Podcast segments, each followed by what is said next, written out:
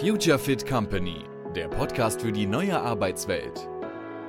Methoden, Modelle und Mindset für Innovation, Agilität und New Work. Ganz pragmatisch und frei von Ideologie. In dieser Episode spreche ich mit Michael Faschingbauer. Michael ist ein Experte für Effectuation, bei dem ich vor einigen Jahren unter anderem eine Ausbildung gemacht habe zum Effectuation Expert und seitdem lässt mich das Thema auch nicht mehr los. Effectuation beschreibt, wie Menschen, die Neues in die Welt bringen, wie die in ihrem Denken und Handeln vorgehen, unter Bedingungen von Ungewissheit, wenn man also die Zukunft nicht vorhersagen kann.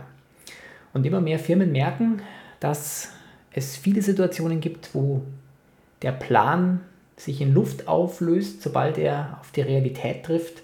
Und hier kann Effectuation ein hilfreiches Vorgehen sein. Und in dieser Episode erkunden wir und unterhalten uns, wie Effectuation genau funktioniert, nach welchen Prinzipien wir uns leiten lassen und wie wir das in der Organisation zum Einsatz bringen könnten. So, herzlich willkommen zu einer neuen Folge des Future Fit Company Podcasts. Heute auch wieder mal auf Deutsch, nachdem wir auch einige Episoden jetzt auf Englisch hatten. Und ich freue mich heute sehr, mit dem Michael Faschingbauer zu sprechen. Michael, erstmal herzlich willkommen. Schön, dass du da bist. Ja, freut mich, da zu sein. Michael, wir beide kennen uns seit 2018, habe ich neulich einmal nachgeschaut. Ähm, der Michael ist bekannt äh, unter anderem mit einem Schlagwort. Wenn man danach sucht, findet man den Michael sehr schnell. Äh, und zwar den Begriff Effectuation.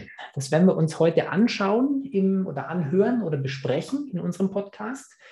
Äh, so habe ich damals äh, Michael auch gefunden, äh, habe ein Buch dazu gelesen, was Michael geschrieben hat und ich habe mich dann 2019 ist es, 2018, 2019 ähm, bei Michael und äh, René Maurer zum Effectuation Expert ähm, ausbilden lassen und habe da eine sehr intensive und sehr schöne Ausbildung genossen, an fünf verschiedenen Orten verteilt. Und ja, ich möchte heute, seitdem kennen wir uns, Michael, seitdem sind wir auch immer wieder in Kontakt. Und das Effectuation ist seitdem ein wichtiger Begleiter meiner und unserer Arbeit und darüber würde ich gerne heute mit dir sprechen. Aber bevor wir da jetzt einsteigen ins Thema, äh, auch immer so der erste Satz, würde ich dich doch einfach bitten, kurz ein paar Takte zu dir zu sagen, was du möchtest, dass die Zuhörer so über dich wissen, beziehungsweise was sie wissen sollten. Michael. Sehr gerne. Ja. Ja, äh, Michael Fasching war mein Name. Ich bin Organisationsberater, Organisationsentwickler. Ähm, habe das nicht mein Leben lang gemacht, komme ursprünglich aus der Automobilindustrie, war da äh, immer innovationsnahe tätig, im Product Management, äh, später Program Management, äh, immer wieder mit Frage, Fragestellungen der Zukunftsgestaltung und Innovation beschäftigt. Äh, in denen man natürlich immer gerne wissen würde, äh, was so auf einen zukommt und äh, auf welche Pferde man setzen sollte, wenn man in Produkten und Dienstleistungen denkt. Ähm, ja, wir lagen da manchmal richtig, manchmal daneben, aber mhm. ja, mit den üblichen Vorhersagemethodiken, die, ja, die, die, denke ich, immer noch an vielen Stellen State of the Art sind. Und ich bin jetzt seit 2001, 2002 in der Beratung tätig, Organisationsentwicklung, Organisationsgestaltung und habe dann äh, ja, so mit Beschäftigung mit Change Management dann äh, in der Gegend von 2005, 2006 durch Zufall Dinge kennengelernt, die, die so ein Stück mein Denken verändert haben. Äh, ja, Wissen über, wie sehr erfahrene Unternehmer und Unternehmerinnen denken, entscheiden und handeln. Und bin damals drauf gekommen, dass das äh, sehr viel damit gemein hat, wie man eben unter, in, in, ungewissen Situationen, wie man gestalten kann, wie ich es aus Innovationskontexten kannte, äh, aber wie ich es auch zu der Zeit aus ja, Change in Organisationen, Veränderungsprojekte in Organisationen kannte. Mhm. Und äh, habe da einen sehr spannenden Gestaltungsansatz da in damals wissenschaftlichen Papern gefunden. Ja. Habe mich mit dem begonnen, äh, vertieft auseinanderzusetzen. Ja, manchmal fast manisch mit den Dingen gearbeitet äh, im Sinne von, ich habe mal geschaut, wie kann ich das in der Beratung einsetzen? Äh, wie kann ich es auch in den, ja, in den Feldern, wo es herkommt, nahe an dem, wenn es darum geht, neue Produkte, Dienstleistungen in die Welt zu bringen, Organisationen in die Welt zu bringen, wie kann man es dort einsetzen? Mhm. Begonnen darüber zu schreiben, mich mit Forschern zu vernetzen, zu schauen, was kann man in der Praxis damit anfangen. Ja, und ja, mache heute Organisationsberatung, mache auch äh, innovationsnahe Organisationsberatung mhm. mit einem Schwerpunkt auf äh, denken, entscheiden, handeln, gestalten unter ungewissen mhm. Rahmenbedingungen, die Planen nicht besonders gut funktioniert. Mhm. Äh, da kommt Effectuation stark ins Spiel. Und damit hast du es ja auch schon jetzt ein bisschen angedeutet, beziehungsweise schon erste Hinweise gegeben, was Effectuation ist. Ich gehe jetzt davon aus, bei den Leuten, die uns zuhören, wird es einige geben, die sich womöglicherweise denen der Begriff was sagt, die sich damit schon mal beschäftigt haben. Aber ich glaube trotzdem, so aus der Erfahrung, dass die, die meisten, dass keine Glocken klingeln werden bei Effectuation, bei diesem äh, Schlagwort Effectuation. Du hast es jetzt auch gerade schon angedeutet, was, was mit zusammenhängt, aber vielleicht mal, weil wir es eben nicht voraussetzen können, dass jeder mit Effectuation sofort was anfangen kann. Einmal die Frage an dich, also was ist denn eigentlich Effectuation, beziehungsweise was ich immer besonders spannend finde, auf welche Frage beziehungsweise welches Problem ist denn Effectuation eine gute Antwort? Also wann würde man mit Effectuation oder mit, wie wir später gleich sehen werden, auch mit Prinzipien von Effectuation arbeiten? Mhm. Ich, ich fange mal an mit dem, äh, was ist es denn? Zunächst mal, Effectuation ist ein wissenschaftlicher Begriff der beschreibt und der jetzt so, ja, äh, die, es gibt ihn jetzt seit äh, wissenschaftlich jung, seit 20 Jahren in der Entrepreneurship-Forschung. Und er beschreibt sehr detailgenau, wie jetzt Menschen, die lange Zeit professionell Neues in die Welt bringen, wie die in ihrem Denken, Entscheiden und Handeln Vorgehen unter Verzicht auf Vorhersage der Zukunft. Mhm. Also was, ja, wie die tun, um was Neues in die Welt zu bringen. Mhm.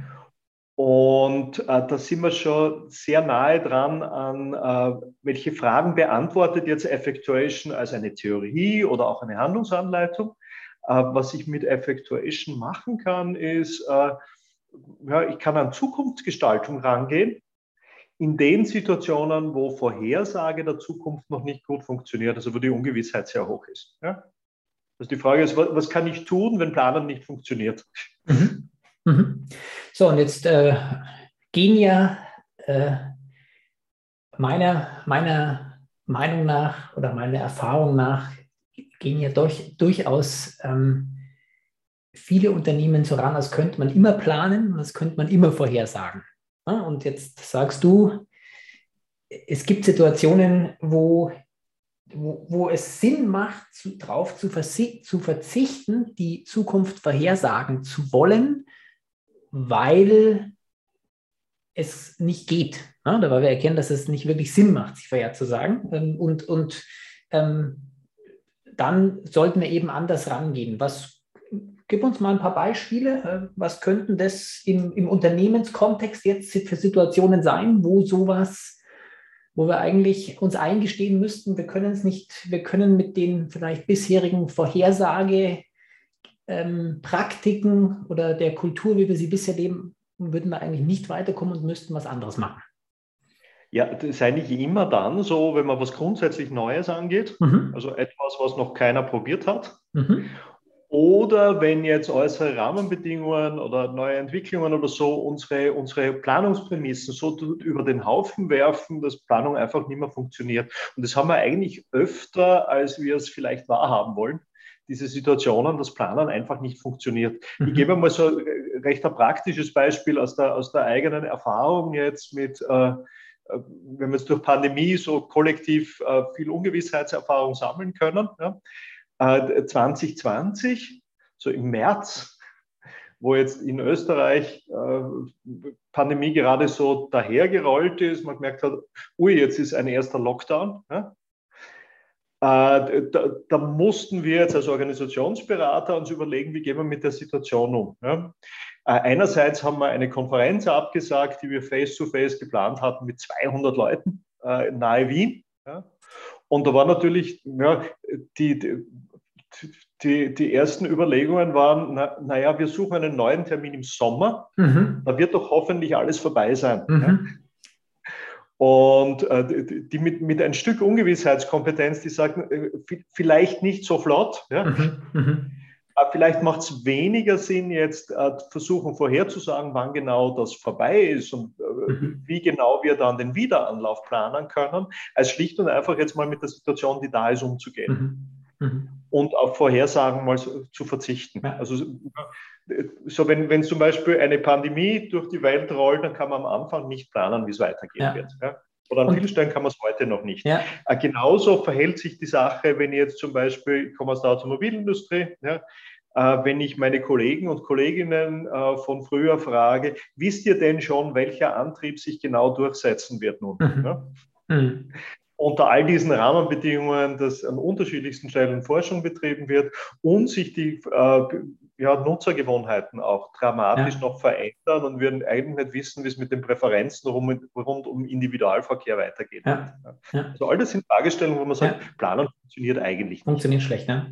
Das ist, du hast das ja auch angesprochen, du, du kommst ja auch aus dem, aus dem innovationsnahen Arbeiten, früher aus der Automobilindustrie. Man, unser, unsere Herkunft bei Creeffective ist sehr stark das Thema Innovation und gerade da, wenn wir uns jetzt eben alles anschauen an Innovationen, was eigentlich so über dieses Inkrementelle hinausgeht, ne? wo ich mehr Ungewissheit habe, dann ist eigentlich, ist das eigentlich immer eine Situation, wo wir mit dem planerischen Vorgehen nicht oder nur begrenzt weiterkommen. Ne? Also auch wenn ich eine andere Situation, an die ich denken würde, ich, ich, ich bin ja immer noch hier in Taiwan gerade und ähm, kriege das durchaus mit, dass jetzt viele, viele ähm, Firmen dann irgendwie sagen, ja, wir wollen irgendwie einen, den neuen Markt und wir wollen irgendwie einen neuen Markt äh, in China für uns eröffnen.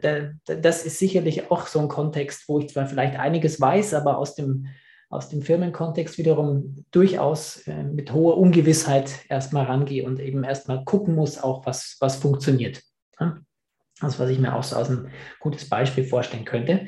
Ähm, Gibt es denn etwas, wenn ich die Frage jetzt nochmal umdrehe, die ich gerade gesagt habe, ähm, also Effectuation, auf was ist es eine, eine Antwort, beziehungsweise welche Frage, welches Problem lösen wir damit? Da hast du jetzt uns ja schon ein bisschen was dazu gesagt. Gibt es denn, ich frage das deswegen, weil wir aus dem sowohl mit dem Begriff Design Thinking als auch mit dem Begriff mit dem Begriff Agilität und agilen Praktiken so eine Sache erleben, dass es oft so als die, das ist jetzt so das, das gefühlte Wundermittel für alles und wir müssen das über alles drüber packen. Ähm, und ich, ich finde es immer ganz spannend, ähm, auch darüber zu sprechen, zu verstehen, wann ist denn ein Vorgehen vielleicht auch nicht das Vorgehen der Wahl. Ähm, was würdest du sagen, gibt es, was ist Effectuation nicht, beziehungsweise was kann Effectuation nicht leisten? Ja, ja. Also was Effectuation sicher nicht ist, ist eine Methode, bei der hinten äh, Produkterfolg rauskommt oder wo man sagen kann, okay, ja, eine Methode, die mir genau sagt, wie ich jetzt Erfolge produzieren kann. Ja? Mhm. Äh, es ist auch sicher nichts, wo ich sagen kann, okay, eine, eine, eine ja, eine Firma sollte jetzt ihre Innovation äh, effektuierend aufsetzen. Mhm. Organisationen effektuieren nicht, das sind Personen, die effektuieren. Mhm. Ja. Mhm. Also wir reden von etwas, was sehr, sehr spezifisch Personen sagt, ja, mhm. wie sie sich äh, äh, ja, professionell oder ja, gut verhalten in den Situationen, wo sie etwas gestalten möchten mhm. und eben diese Planungsgrundlage fehlt. Jetzt haben wir ja ich erinnere mich da noch sehr gut an die Ausbildung bei euch, ähm, wenn man sich mit, mit Effectuation dann tiefer beschäftigt, ähm, gab es immer die Gegenüber, oder es gibt so eine Reihe von Prinzipien. Ne? Wenn man sagt jetzt eigentlich, was ist denn jetzt eigentlich Effectuation? Ähm, und äh, da gibt es so eine Reihe von Prinzipien, wie wir denn dann oder wie Menschen dann eben in Kontexten von hoher Ungewissheit, wenn es darum geht, was Neues zu schaffen, von dem man sich sozusagen leisten, leiten lassen kann und an dem man sich orientieren kann. Und ich habe mich jetzt gerade entschlossen, ich habe mir das hier aufgeschrieben, das ist so eine Frage, die ich dir stellen würde. Und ich habe mich jetzt gerade entschlossen, ich ziehe die jetzt vor, weil das vielleicht ganz gut ist, ähm, ja. wenn wir gleich mal ein bisschen konkret werden für die Leute, die sich jetzt da immer noch nichts wirklich darunter vorstellen können. Was, was heißt denn jetzt eigentlich Effectuation? Michael, kannst du ein bisschen was dazu sagen? Was, was würde das denn konkret bedeuten, wenn ich jetzt effektuierend vorgehe, beziehungsweise was verbirgt sich denn hinter diesen Prinzipien des Effectuation? Ja, ja. Äh, sehr gern. Und da wird es wunderschön konkret, aber immer auch nur mit dem Gegenüberstellen äh, eines, so, eines Prinzips, das man klassischerweise, wenn wir planen können, anwenden würden, mhm. wenn wir Zukunft gestalten. Ja. Ja. Also das Erste, was ich zum Beispiel tun würde, wenn ich irgendwas Neues machen möchte, ja, äh, und äh, annehme, ich kann das einigermaßen planen, wäre, dass ich mir überlege, was ist denn überhaupt das Ziel meines Handelns? Ja? Also mhm. was genau möchte ich erreichen, wenn ich jetzt ins, ins Gestalten gehe? Ja? Mhm. Wann möchte ich das erreichen? In welcher Qualität möchte ich das erreichen? Je besser ich dieses Ziel fassen kann, normalerweise, desto, ja, desto besser kann ich davon ableiten, was ich tun sollte, um dorthin zu kommen. Ja? Mhm. Wenn wir jetzt sagen, wir können Zukunft nicht vorhersagen, wir haben keine gute Planungsbasis, äh, da muss ich am anderen Ende beginnen. Also ich kann beginnen bei den Mitteln, die mir zur Verfügung stehen und die stehen mir oft sehr nahe als Person zur Verfügung. Das sind mhm. Antworten auf Fragen von, wer bin ich denn eigentlich? Also mhm. Äh, was mag ich? Äh, was ist mir wichtig? Mhm. Was weiß ich und kann ich? Wo kenne ich mir aus? Mhm wen kenne ich, also mit wem kann ich in Co-Gestaltung gehen, mit wem mhm. kann ich interagieren. Ja? Mhm. Und äh, wir sagen dann so ein Stück lapidar oft Zeug dazu, also was mhm. sonst steht mir zur Verfügung, was ich zum Gestalten nutzen kann. Ja? Weil das sind die Dinge, die, die brauche ich nicht zu planen, die habe ich, von denen kann ich ausgehen ins Gestalten gehen, ohne noch genau wissen zu müssen, wo denn die Reise äh, endgültig hinführt. Ja. Wenn ich jetzt da mal das Beispiel nehme, ne, wenn ich jetzt sagen würde, also wir bei QEffective, wir wollen jetzt im nächsten halben Jahr unsere Webseite umgestalten, um dann, ähm, um da unseren, unsere neue Ausrichtung äh, besser hervorzuheben, dann würde ich da eher planend vorgehen. Ne? Das wäre so das, das Beispiel, ja. dass ich sage, ich weiß jetzt, ich, also ich habe eine Vorstellung, was da am Ende draufstehen soll und wie das aussehen soll, das Ganze. Ne? Und ich habe jetzt mit einigen Leuten gesprochen, hier in meinem Umfeld, die sagen, ich will mich jetzt beruflich irgendwie neu orientieren. Und ich weiß jetzt aber noch gar nicht genau, wie das, wo das jetzt genau hingeht. Ähm, ne? Könnte jetzt so ein Beispiel für das zweite sein, dass ich Absolut. dann von meinen Mitteln ausgehe. Absolut, wo ich von meinen Mitteln ausgehen mhm. kann und weniger von den Zielen. Ja. Wenn ich zum Beispiel jetzt an meine Tochter denke, die jetzt 19 Jahre alt ist, gerade ein freiwilliges Jahr macht mhm. und keine Ahnung hat noch, was sie jetzt ganz genau beruflich danach machen möchte. Mhm. Äh, es, es, hilft ihr nicht stark weiter, wenn sie jetzt verschiedene mögliche Ziele vergleicht, die sie sich mhm. stecken könnte. Mhm. Äh, die tut sich viel leichter, wenn sie startet bei, äh, wer bin ich denn eigentlich, was liegt mir, was mag ich, was kann ich, wen kenne ich, der spannende Berufe hat und so weiter. Mhm. Ja. Also die typische Frage im Bewerbungsinterview, wo, wo, sehen Sie sich denn in fünf Jahren, ist vielleicht für deine Tochter jetzt gar nicht so hilfreich. Ne? Nicht besonders, nein. okay. Ja, gut, das ist das erste Prinzip. Mhm. Mhm. Äh, gut, das ist so der Ausgangspunkt. Das, was mhm. mir zur Verfügung steht und die Überlegung, was kann ich denn mit dem tun, was ich habe. Ja? Äh, die nächste Frage ist eine dessen, äh, was bin ich denn bereit aufs Spiel zu setzen mhm. dazu? Mhm.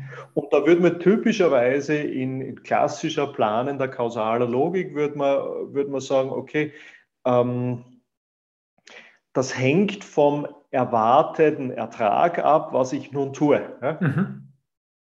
Also ich, ich mache nur die Dinge, wo ich meinen hohen erwarteten Ertrag über, mhm. äh, ausrechnen kann, weil ich sage, okay, das ist die beste Gelegenheit, um was anzugehen. Ja? Mhm. Um jetzt bei dem Berufsbeispiel zu bleiben, das ist der tollste Beruf, in dem ich am glücklichsten sein werde ja? mhm. und in dem ich vielleicht dazu auch noch am passabelsten verdienen werde. Mhm. Ja? Mhm. Gut. Mhm. Das könnte meine erwartete Ertragsvorstellung sein und dann muss ich halt was reinstecken, um genau diesen Beruf zu erlernen oder ausüben zu können. Gut. Aber das ist schon nachrangig. Mhm. Ja. Äh, wenn ich jetzt aber sage, okay, die, die, diese Ziele sind da draußen im Ungewissen, ja, die, mhm. die muss ich erst eher effektuieren. Ja. Mhm. Dann tue ich gut daran, äh, weniger vom erwarteten Ertrag auszugehen, den kann ich nicht vorhersehen, sondern mhm. eher von dem, was ich bereit bin, aufs Spiel zu setzen. Mhm. Was ist mein leistbarer Einsatz, aber auch mein leistbarer Verlust, wenn ich jetzt mhm. in Handeln gehe. Und den kann ich messen in Zeit, die ich einsetze, Energie, die ich einsetze, in mhm. finanzielle Mittel, die ich aufs Spiel setze, mhm. so dass ich äh, ein Scheitern überleben kann und sagen kann, okay, äh, Scheitern ist eigentlich mit eingeplant. Ja? Mhm. Das ist leistbarer Verlust, wenn etwas schief geht oder nicht mit erwünschten Ergebnissen endet. Ja. Ja. Also leistbarer Verlust anstelle von Return on Invest, ne? ist dann in der ja. Sprachen so schön heißt. Da, da, das erinnert mich sehr, ich habe das neulich auch, ich habe das beim Kunden neulich auch mal vorgestellt, die Prinzipien, und ich habe mein eigenes Beispiel auch hier gebracht, wie ich nach Taiwan gekommen bin. Also ich bin ja vor zwei Jahren hierher gezogen äh, und bei mir war es eben auch so, dass ich gesagt habe, ich gebe mir jetzt eine Chance, das hier in den nächsten zwei Jahren für mich zum Laufen zu bringen. Und wenn das nicht klappt, dann geht es halt wieder zurück nach München. Ne? Im schlimmsten Fall. Wenn es nicht klappt, geht es zurück nach München. Das wäre dann sozusagen mein leistbarer Verlust. Ne? Ich bin bereit, hier zwei Jahre Zeit und auch etwas Geld äh, hier reinzustecken, um das zum Laufen zu bringen. Und wenn es eben nicht klappt, geht es zurück. Und das wäre eben, weil ich eben keinerlei Ahnung hatte, zu sagen, keine Ahnung, wie, wie das hier funktioniert und ob das hier alles klappen wird. Ne? Das war dann so die, die leistbare Verlustlogik. Genau, das ist ja insofern spannend, als du da nicht mal festlegen musst, was denn genau in diesen zwei Jahren erreicht sein muss. Mhm. Aber du kannst sagen, du hast, einen, du hast einen, einen, einen potenziellen Abbruchpunkt, wo du sagst, mhm. okay, wenn ich hier nicht zufrieden bin, ja, mhm. dann breche ich das Vorhaben ab. Ja. Mhm. ja. Prinzip Nummer zwei. Mhm. Mhm. Prinzip Nummer drei. Ähm, Typischerweise würden wir, ich beginne jetzt wieder mit der planenden Logik, typischerweise würden wir äh, schauen, dass wir Risikomanagement machen für unser Vorhaben. Mhm. Also wenn wir mhm. uns auf den Weg zu unserem Ziel begeben, dass wir sagen, okay, was kann unterwegs passieren, wie können wir uns gut gegen Risiken abgrenzen, wie können wir den Zufall möglichst gut draußen halten, damit mhm. wir möglichst sicher bei unserem Ziel ankommen. Mhm. Effectuation sagt jetzt umgekehrt, wir haben da einen Freiheitsgrad drinnen. Wir müssen kein ganz bestimmtes Ziel erreichen. Wir gehen in eine Richtung und bestimmen unterwegs, was Wert und Nutzen hat. Ja? Mhm. Folglich können wir den Zufall, das Unerwartete, das Ungeplante als Partner nutzen. Mhm. Also wir können beim Zufall den Hebel ansetzen, beim Unerwarteten den Hebel ansetzen äh, und ähm, ja, daraus, ja, daraus Wert generieren. Mhm. Ja. Mhm. Im Englischen nennt man das auch das Lemonade-Prinzip, so nach mhm. dem, dem, alten Sprichwort, uh, when life gives you lemons, uh, make lemonade. Zufall also, hebeln machen. Ja, also eigentlich kann ich sagen, ich weiß nicht, ob ich mich unbedingt freue über das Ungeplante, aber zumindest ich nutze es halt. Ne? Ich gucke, was, was kommt Absolut. und gehe damit um. Absolut. Mhm. Ja. Mhm. Ich mache jetzt zurzeit äh, sehr ausführliche Interviews mit Menschen aus der Kreativwirtschaft über das, was sie denn so die letzten zwei Jahre Pandemie so gemacht haben. Und da gibt es ganz ausgezeichnete Beispiele für äh, Lemonade Principle oder den Zufall hebeln oder das Unerwartete hebeln. Da haben zum Beispiel äh, deutsche Orchestermusiker und Musikerinnen äh, haben gesagt, okay, in Pandemiezeiten, wir sitzen äh, als Angestellte zu Hause äh, und sind zwar versorgt, aber können nicht arbeiten. Was ist denn möglich mit dem, was wir haben äh, in Pandemiezeiten? Und die haben begonnen, One-to-One-Konzerte zu veranstalten. Eine, ein Musiker, eine Musikerin trifft einen Zuhörer, eine Zuhörerin und gibt ein zehnminütiges Konzert. Das geht auch zu Lockdown-Zeiten mit Abstandsregeln. Äh, das ist zum Beispiel etwas daraus geworden, ist eine weltweite Bewegung mittlerweile. Also es tausende One-on-One-Konzerte statt. Durch Hebeln im Prinzip von etwas, was immer möglich gewesen wäre, aber in Pandemiezeiten einfach beson ja, besonders naheliegend dann war. Ja, ja, spannend, ja. Es gibt hier eine ganz, ein ganz anderes, ähm, ein ganz anderes Beispiel, äh, was aber, was ich äh, als Ausländer hier in Taiwan sehr amüsant fand. Ähm, es ist ja ein Inselstaat hier und ähm, die kommen ja eigentlich nur per Flugzeug weg, aber im Moment ist das halt schwierig und im Moment ist es auch schwierig hierher zu kommen. Äh, und die, die Airlines haben hier ähm, kann man sich unter Umweltgesichtspunkten streiten, ob das toll ist, aber die haben hier ähm, Rundflüge angeboten, so als würde man ins Ausland gehen, ähm, weil die Taiwanesen so gern reisen und hat den gesamten Airport-Check-In-Prozess gemacht und haben die einmal um die Insel geflogen und sind wieder gelandet und haben halt, während sie dann da um die Insel geflogen sind, denen das Essen ausgeteilt und alles. Und das war ein ähm, Modell, was eben möglich war, was hier für großen Andrang gesorgt hat für einige Monate, um diese um diese, dieses Reisebedürfnis und dieses Bedürfnis der Leute ins Ausland zu gehen, irgendwie zu adressieren und zu befriedigen.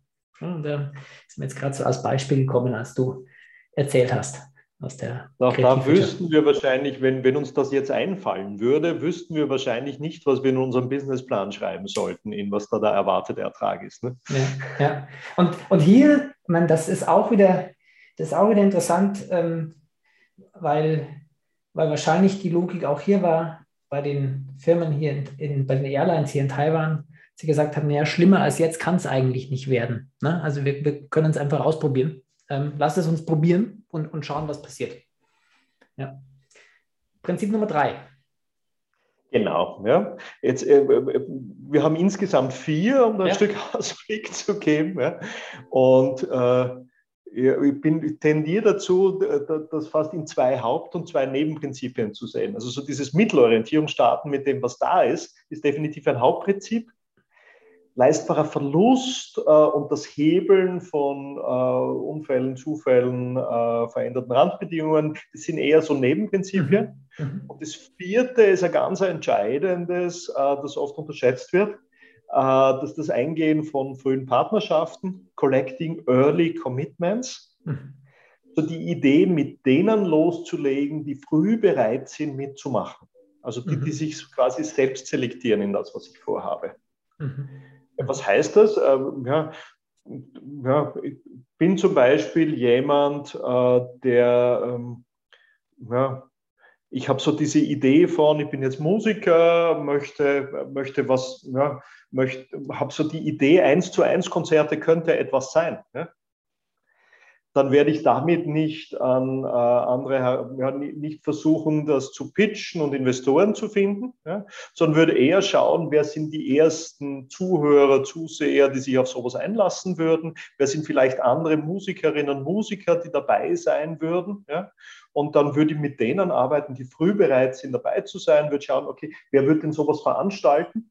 Und mhm. je nachdem, ob sich da jetzt als erstes jemand, der Zugriff zu einer Konzerthalle hat, oder vielleicht zu einer abgelegenen Galerie oder mhm. zu einem spannenden Naturschauplatz, wo man sowas machen könnte. Mit denen würde ich die ersten Vereinbarungen treffen, wo denn so ein erstes Konzert stattfinden mhm. könnte. Mhm.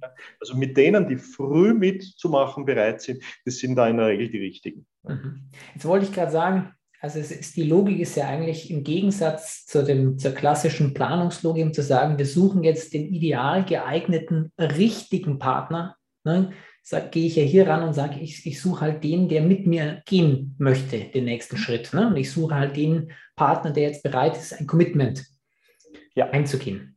Ähm, es erinnert mich wieder an, an ein Beispiel auch bei uns. Wir hatten bei Prefective mal eine Zeit ein Büromöbel im Angebot als Versuchsballon, den, den Capachon, also eine Mischung als äh, Sitzgelegenheit und, und Pinboard-Halter und Stauraum. Und äh, wir hatten diese Idee und wir haben dann versucht, einen Produktionspartner zu finden, also einen Möbelhersteller. Ähm, und kannst dir vorstellen, wie das dann läuft, wenn du so als kleine Bude da ansprichst. Und ich habe halt auch einige angesprochen. Und am Ende war es dann so, dass ich auf einer Veranstaltung war, wo ein kleiner baden-württembergischer Büromöbelhersteller seine Räume zur Verfügung gestellt hat für diese Veranstaltung. Und da habe ich den Geschäftsführer kennengelernt und dem habe ich das erzählt. Und der meinte dann, ja, lass uns das doch ausprobieren. Wir können ja mal, wir können ja mal ein paar Prototypen bauen. Und so hat es dann gestartet. Ne? Und das war dann am Ende, war es dann auch wirklich der Zufall, dass ich den zufällig dort vor Ort kennengelernt habe. Und ich wusste, kannte die gar nicht. Und äh, dass der dann gesagt hat, komm, den nächsten Schritt, den gehe ich mit. Ne? Und vorher habe ich eben versucht, durch Recherche alle möglichen anzuschreiben und zu telefonieren, aber so richtig gefruchtet hat es nicht. Und am Ende war es dann doch der. Ja, ja das, das ist ja insofern spannend oft, als, als die, die dann früh bereit sind mitzumachen, ja, äh, die kommen ja meist nicht mit leeren Händen, sondern die haben ja dann eigene Mittel im Gepäck oder eigene Ideen, die sie einbringen können. Ja, und das formt dann mit die Idee. Also so mhm. gesehen muss ich eigentlich, ja, wenn er gleichzeitig dann Räume hat, wo er das nutzen mhm. kann, was mhm. ihr da machen wolltet. Ja. ja. ja. Da kommt ja was ins Spiel, was vorher in deiner Vorstellung nicht da war. Was nicht da war, ganz genau. Ja. Und ich bin auch überhaupt nicht mit dieser Erwartung dorthin gefahren. Ich habe das erst realisiert, als ich dann dort war, dass das ein Möbelhersteller ist, weil ich war ja an der Veranstaltung organisiert, die damit eigentlich überhaupt nichts zu tun hatte. Erstmal. Ähm, warum, Michael, ähm, es, ist ja, es sind ja jetzt schon Prinzipien, die wahnsinnig relevant sind, die, glaube ich, auch viele, ohne das vielleicht genau zu wissen, wie das dann genannt wird, ne, auch tun. Und viele Unternehmer gehen ja, also so ist es ja auch entstanden, ne, dass man sich angeguckt hat, wie gehen denn viele Unternehmer oder unternehmerisch denkende Menschen unter Ungewissheit vor.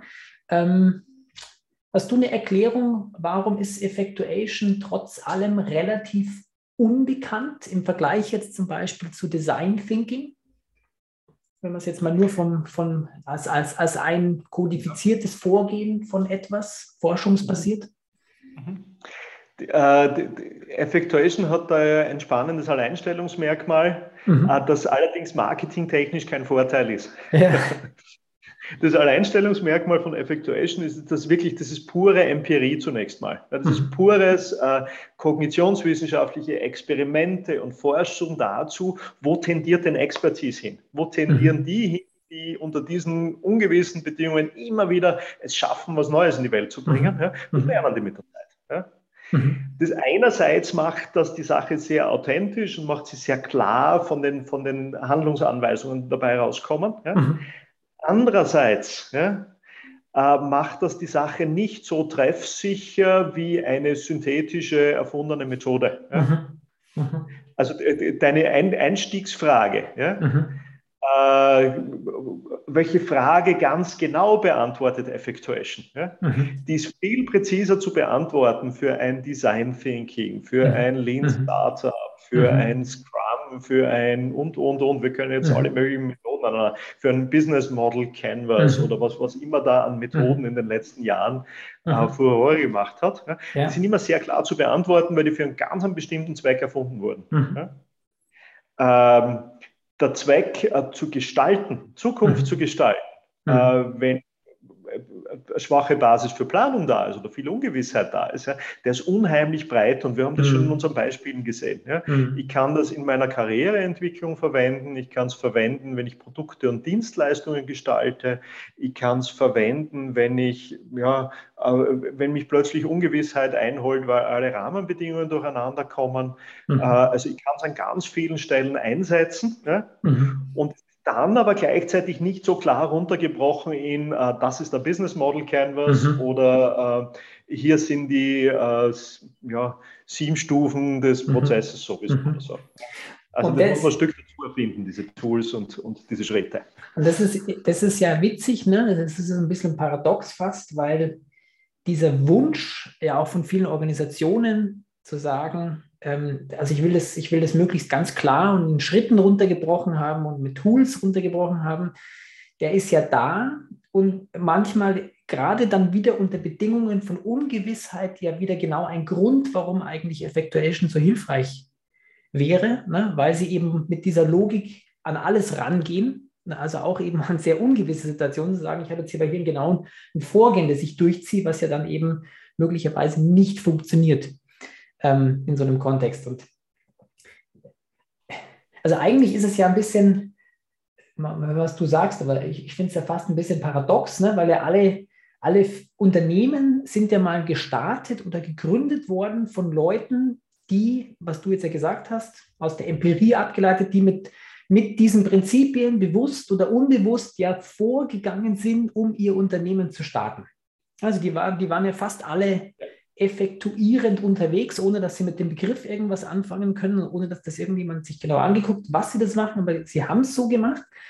Und jetzt gibt es Leute wie du und ich, die diese Prinzipien versuchen, wieder expliziter, konkreter in die Unternehmen zurückzubringen. Weil da ja anscheinend auf dem Weg irgendwas passiert ist, dass die jetzt nicht mehr so präsent sind, wie das vielleicht ganz zu Beginn der Fall war. Absolut, ja, absolut. Und das, ich, ich denke, das äh, kann man aber, das lässt sich ganz gut erklären. Also das ist mhm. ganz gut nachvollziehbar. Ne? Mhm. Wenn, wenn, ich jetzt die Person bin, die etwas Neues in die Welt bringt, zum Beispiel, ja, das zu einer neuen Firma wird, ja, mhm. dann habe ich diese Erfahrung dieser hohen Ungewissheit am Anfang und muss ja, mit, auf Basis dessen, was ich habe, was ich kann, was ich gestalten kann, äh, schaffe ich Dinge, die dann zunehmend planbarer werden. Also sobald äh, ich dann Mitarbeiter und Mitarbeiterinnen habe ja, und die auf das aufbauen, was schon da ist, was inzwischen gestaltet wurde, ja, agieren die schon alle unter einem viel geringeren Level an Ungewissheit. Mhm. Und das sind dann Bedingungen, wo es tatsächlich klüger ist zu planen, ja. mit Vorhersagen zu arbeiten und all, all, das, was ich als professionell im Management erachten, zu tun. Ja. Mhm. Und es sind vergleichsweise sehr wenige in der Organisation, die so diese die, die originäre Erfahrung haben, äh, dat, ja, unter hoher Ungewissheit dann wieder neue Wege einzuschlagen, was Neues mhm. anzugehen, was nicht so gut planbar ist. Mhm. Ja. Und ja, also die Sehnsucht ist immer groß, also so ein, eine Weisheit oder eine Methode auf, auf möglichst alles anwenden zu können, mhm. was dann Problemen da ist. Ja. Mhm. Und auch praktischerweise für alles, was mit Planung zu tun hat, haben wir Sprache, haben wir Instrumente, haben wir ganze Toolcases gefüllt. Ja. Mhm. Und für die Dinge, die jetzt Innovation betreffen oder hoch mit Ungewissheit behaftet sind, ja, man mhm. sieht es oft so auch an diesen Grafiken der Innovationstrichter. Ja, mhm steht am Anfang, das sind meistens so Wolken, wo dann steht, genau, da ist das Knäuel. Kreativität, ja, und mhm. muss man halt dann irgendwie. Ja. Mhm. ja. ja. Und ja, äh, also ich denke, so unser Job dabei ist, dem da vorne ein Stück Sprache zu geben, mhm. ein Stück Methode zu geben. Mhm. Und eben, glaube ich, auch dieses Bewusstsein, was du jetzt ja auch gerade gesagt hast, ne, zu geben, zu sagen, wann ist es für euch besonders relevant, besonders hilfreich, weil ich erinnere mich, du betonst das ja auch immer, ne? weil das, das, dieses, sage ich mal, eher planerische Management-Vorgehen ist ja nicht, das ist ja nicht dumm, das ist ja auch nicht blöd, das ist ja auch nicht sinnlos. Ne? Es ist halt nicht in jedem Kontext angemessen. Und absolut, eben zu sagen, ne, wann ist es super, was ihr macht und so könnt ihr vorgehen und wann ist es eben aber auch nicht das angemessene Vorgehen. Und genau. hier würde euch eben so etwas wie Effectuation helfen. Ja. Mhm. Ja. So, ein, so, ein, Grundbeispiel, mit dem Effectuation oft erklärt wird, ja, mhm. macht das eigentlich ziemlich deutlich. Ja. Also oft wird, wird, so diese Mittelorientierung wird erklärt mit, äh, ich kann zielorientiert kochen, dann überlege ich mir am Anfang, was am Tisch sein soll. Und dann, äh, wenn ich das weiß, kann ich planen, wie ich dorthin komme und dann steht das, äh, das Gericht am Tisch pünktlich. Ja. Ich kann aber auch mittelorientiert kochen, das wäre die Effectuation-Variante. Ich schaue, was im Kühlschrank ist, was ich kann, was ich mag ja, und gestalte damit etwas. Ja. Wenn ich das jetzt weiterdenke ja, und mir überlege, ein Restaurant zu führen, aus gutem Grund, die meisten Restaurants kochen zielorientiert, weil sie mhm. Effizient ist, weil sie Kundenwünsche damit wesentlich besser befriedigen können, weil sie ja. Ja, äh, äh, aus ganz vielen Gründen macht es Sinn, zielorientiert ja. und planerisch zu kochen. Es funktioniert trotzdem auf die andere Weise genauso gut und macht dann Sinn, wenn ich vielleicht neue Gerichte schaffen möchte. Oder ich glaube, die, glaub, die große Herausforderung, die ich so in der Arbeit mit Kunden auch wahrnehme, ist dann einfach, ähm, weil, weil ja sehr, also die, die ganze Denklogik und auch die Prozesse im Unternehmen halt sehr auf das Planerische abgestellt sind. Also sagen, wie können wir einen Raum schaffen, was in, wenn dann, wenn es sinnvoll ist, ein anderes Vorgehen zulässt. Na, das heißt, ja. du dann alleine, wenn du jetzt sagst, du würdest ein Projekt effektuierend angehen und du musst aber am Anfang irgendwie ein einen Projektantrag irgendwo stellen, ne? wo dann ein klarer Return on Investment und ein Vorgehen und eine genaue Zeitschiene drin ist. Ja, und das sind ja dann schon so die Herausforderungen, ähm, an, an die es dann in der, in der Realität manchmal dann geht, zu sagen, das ist dann herausfordernd zu sagen, wir haben hier eine andere Logik, nach der wir vorgehen und das hat auch einen Grund, warum wir nicht nach eurer bisherigen ähm, Logik in diesem Fall so vorgehen werden. Ja, absolut, ja. absolut. Da muss man sich oft behelfen dann. Ne? Ähm, hm. äh, überall dort, wo ich inhaltlich inhaltlich nicht, noch nicht viel sagen kann. Ja? Mhm. Kann ich dann aber sehr wohl einen, ähm, kann, ich, kann, kann ich einen Rahmen oder ein Vorgehen planen. Kann sagen, okay, wir starten bei unseren Mitteln, die da sind. Ja? Mhm. Äh, wir machen damit auf, starten äh, viele Schnellboote mhm. und werden nach drei Monaten auf Ergebnisse schauen können mhm. und werden sehen, womit wir weiterarbeiten können mhm. entsprechend. Also soweit kann ich gehen, aber ich kann inhaltlich nichts sagen darüber. Ne? Jetzt hast du ja auch äh, gerade noch einen Begriff angesprochen, den der, den der Schnellboote, äh, der ist mir aus der, aus der Ausbildung auch sehr äh, in, im Gedächtnis geblieben und auch was, äh, was wir selber in unserer Arbeit jetzt viel verwenden. Ähm, da würde ich gerne auch nochmal von dir hören äh, oder dich auch bitten, ein bisschen was zu, zu erzählen. Also wir nutzen jetzt wirklich auch so Prinzipien des, des Effectuation, so wie du es geschildert hast, wirklich auch für Organisationsentwicklung, wenn es eben darum geht, in Organisationen ähm, Veränderungen herbeizuführen. Weil ich, ich, ich glaube da auch fest dran, dass, dass das ja eine Situation ist, wo wir viel Ungewissheit haben, ne, wo wir sagen, wir wissen zwar grob, wir haben zwar eine Richtung, wo wir hinwollen, aber weil wir eben mit Menschen zu tun haben, die möglich, möglicherweise ganz anders reagieren werden, als wir uns das vorstellen, ne, ist da relativ viel Ungewissheit mit drin in diesem Prozess und dadurch würde sich ja Effectuation als Prinzip wunderbar anbieten, um in so einen Prozess zu gehen. Ähm, ich glaube auch, du, du nutzt das ja, arbeitest ja auch so mit in deiner Arbeit. Magst du da ein bisschen was zu sagen, wie du Effectuation nutzt, wirklich auch für Organisationsentwicklungsarbeit und Projekte? Ja, sehr gern. Also wenn ich da an Organisationsentwicklung denke, ähm, also Effectuation, äh, in letzter Zeit habe ich sehr oft eingesetzt, wenn es darum geht, auch äh, in der Organisation eine gewisse Kultur zu entwickeln. Zum Beispiel eine Innovationskultur oder eine unternehmerische Kultur, in der, und das ist so die Sehnsucht dann sehr oft, in der es darum geht, ähm, wie können wir Bedingungen schaffen, wo es für einzelne Personen in der Organisation attraktiv ist, ja?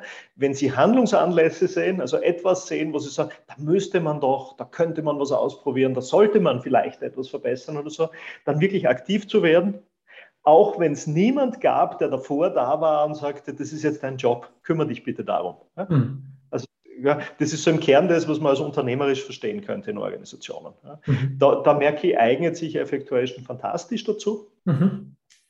Und äh, das Schnellboot ist da eigentlich so was wie ist eine Metapher, mhm. eine nautische Metapher, die natürlich so im Gegensatz zum Tanker oder Containerschiff steht. Ja.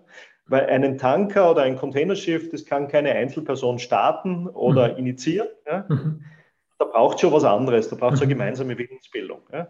Wir brauchen aber, wenn wir jetzt Organisationen weiterentwickeln, brauchen wir zu, zunächst mal, bevor es überhaupt so dieses, diesen gemeinsamen Willen gibt, ja, brauchen wir die Einzelpersonen, die sagen, da könnte man doch, da kann ich mir noch was anderes vorstellen, das kann man besser denken, ah, da könnte man dort und da ansetzen. Ja.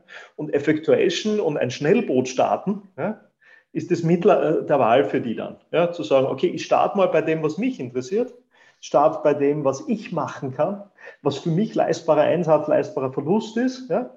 Und äh, ein Schnellboot startet dann, sobald es mir gelingt, ein, zwei oder drei Leute in meine Crew zu kriegen, die mit mir einfach losfahren. Mhm. Und vielleicht unter der Prämisse losfahren, Neuland zu entdecken in eine bestimmte Richtung. Ja?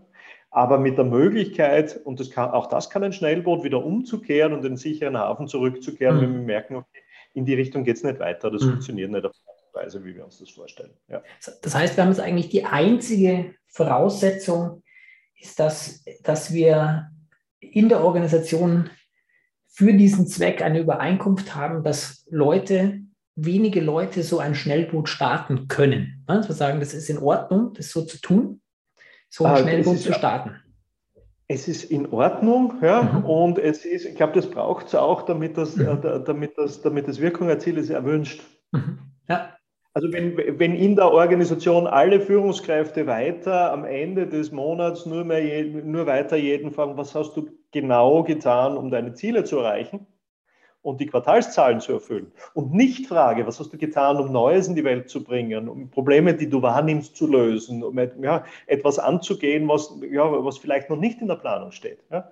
wenn ich das nicht tue, dann äh, ja, ist die Wahrscheinlichkeit gering, dass Mitarbeiter und Mitarbeiterinnen sagen, es ist attraktiv, auch dann mhm. ja, ein Schnellboot zu starten, was Neues an. Ja. Das Schöne dabei, das ist eine Erfahrung, die ich wieder sehr stark mache, ist halt, dass wir, wenn wir diese, wenn wir diesen Rahmen haben, ne, dann kommen wir halt, was du ja so gesagt hast, dann kommen wir eigentlich raus aus diesem, ja, man könnte, man müsste, man sollte mal, sondern wir kommen einfach, ja, also wenn man müsste und sollte, dann mach. Es hält dich jetzt ja praktisch nichts mehr davon ab, das jetzt zu tun. Ne? Ja, in, ja. In, in, deinem Rahmen. Ähm, und du kannst loslegen. Ja. Das hat eine, ja, Entschuldigung hat, ein, hat eine ganz andere Qualität als äh, kommt und liefert eure Ideen ab. Mhm. Äh, wenn ich sage, kommt und äh, ja, beginnt etwas zu gestalten, ja? Mhm. Äh, wir trennen die Ideen nicht von den Personen. Mhm. Wir bitten die Personen mir auf der Basis dessen, was, was, was, sie wissen, was sie können, was sie haben, was ihnen zur Verfügung steht, mal ins Gestalten zu gehen. Mhm. Ja. Mhm. Ich benutze noch, was ich aus einem anderen Kontext gehört und gelernt habe, aber das finde ich passt wunderbar und ich flechte das jetzt immer ein in unsere Arbeit. Also du hast jetzt ja gesagt, Schnellboot als Metapher, ne, einfach um zu sagen, weil das kann halt einer kann ein Schnellboot auch starten oder eine kleine Crew kann ein Schnellboot starten im Vergleich zum Tanker. Und ich habe im, ich habe in meiner Beschäftigung mit dem oft schwer auszusprechenden äh, Küneffen-Framework, ähm, da gibt es diesen schönen Begriff der sogenannten Safe-to-Fail Experiments oder Safe-to-Fail-Probes, ne, um etwas auszuprobieren, um zu gucken, ob wir damit weiterkommen. Und ich finde, das ist, ähm, da bekomme ich sehr gutes Feedback von der Arbeit mit Kunden. Das ist eine andere schöne Metapher, zu sagen, das Schnellboot ist eigentlich eine, wie ein Safe-to-Fail-Experiment. Ähm, Im Sinne von, das kann halt auch nicht funktionieren, ähm, aber es ist halt ein Experiment. Wir wollen es ja ausprobieren, ne? wie du sagst, also wir kommen wohin oder es kommt wieder in den Hafen zurück. Und dieses, mentale Einrahmen oder dieses mentale Framing als es ist ein Experiment, da mache ich die Erfahrung, dass da tun sich dann viele leichter, sich darauf einzulassen. Ne? Weil wir sagen können, ein Experiment heißt ja per Definition, wir machen es, um zu lernen und um es auszuprobieren. Und möglicherweise lernen wir halt, dass es so nicht funktioniert. Aber es ist Absolut. auch in Ordnung, dass das so ist. Ne? Sicher genug, es auszuprobieren. Genau. Äh, ja, mit einer, mit einer Fallhöhe, die ich akzeptieren kann. Und da gibt es ja viele schöne Metaphern dafür. Ja, ja. Ja. Und dann wird plötzlich experimentieren wirklich das, was es sein soll, nämlich etwas, wo, äh, wo der Ausgang ungewiss sein darf. Ne? Ja. ja, sehr schön. Michael, jetzt habe ich, vielleicht kommen wir zum, zum Ende. Ähm, würde ich nochmal dich bitten, auch kurz für diejenigen, die jetzt Lust bekommen haben, sich damit weiter zu beschäftigen, vielleicht ein bisschen was zu sagen, wo kann man äh, mehr erfahren zu Effectuation? Und äh, ich kann das wirklich ja auch sehr empfehlen, äh, die Ausbildung, die ich gemacht habe, die aber sehr intensiv war, aber für Leute, die das spannend sind, dass du vielleicht auch dazu ein bisschen sagst, was passiert da und wann, wann geht es da los und in welchem Rahmen läuft das ab? Sehr gerne. Ne?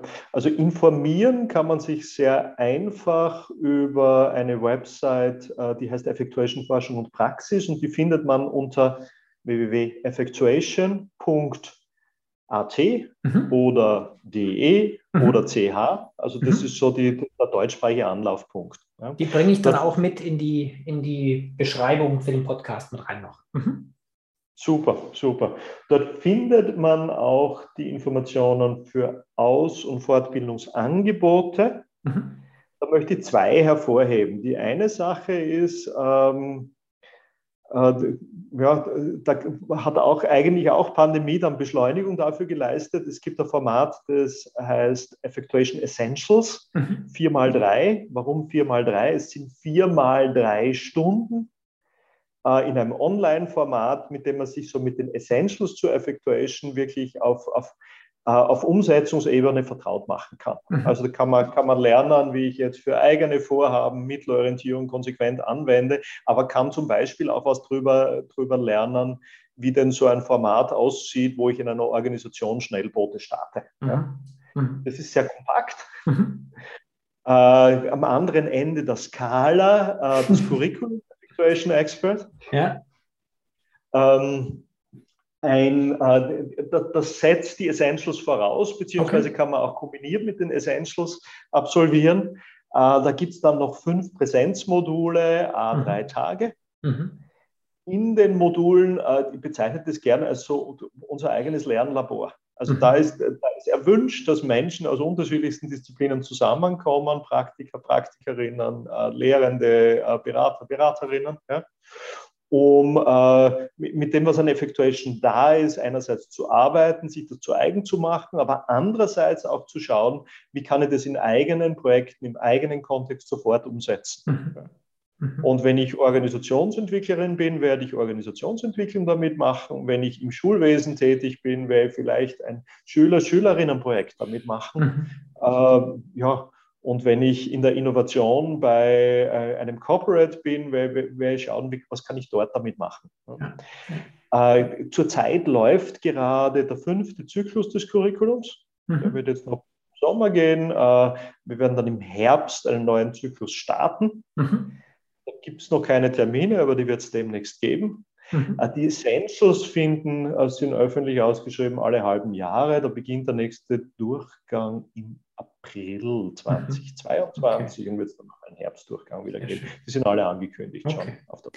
Habt ihr denn den aktuellen Zyklus? Ähm, also ich habe, als ich das damals gemacht habe, haben wir uns ja wirklich an fünf verschiedenen Orten getroffen. In, ich glaube, in dem Fall nur in Deutschland, ne? bei ganz Deutschland verteilt in fünf verschiedenen Orten. Ähm, habt ihr das jetzt teilweise virtuell oder habt ihr euch bis jetzt immer getroffen?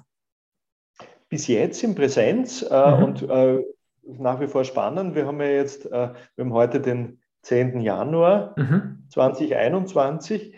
Äh, in eineinhalb Wochen haben wir in Offenbach in Deutschland das nächste Modul geplant. Mhm. Also spannend war es noch nie, dass wir ein paar Tage vorher nicht wussten, ob es stattfinden kann oder nicht. Äh, wir setzen viel daran, dass wir es in Präsenz machen. Okay. Also ihr seid auch schon ungewissheitserprobt, was das angeht, weil was einfach im Moment wirklich nur kurz vorher entscheiden kann, ne? weil es einfach sehr schwer zu prognostizieren ist. Ab, absolut. Ja. Das allein ist ja noch nicht Effectuation, das ist jetzt Improvisation, die man ein ja. Stück leisten muss. Ja. Aber auch, wir sind auch improvisationserprobter geworden. Sehr schön, ganz genau. Wunderbar. Michael, vielen herzlichen Dank für dieses spannende Gespräch. Ähm, mir hat damals die Ausbildung viel Spaß gemacht. Mir hat auch jetzt unser Gespräch viel Spaß gemacht und ich bin mir sicher, dass für viele der Zuhörer hier vieles Interessantes dabei waren und wer jetzt Lust bekommen hat, sich damit weiter zu beschäftigen, der hat jetzt auch Anlaufpunkte, wo er als nächstes hinschauen kann. Michael, Sehr vielen Dank. Herzlichen Dank für die Einladung. Super.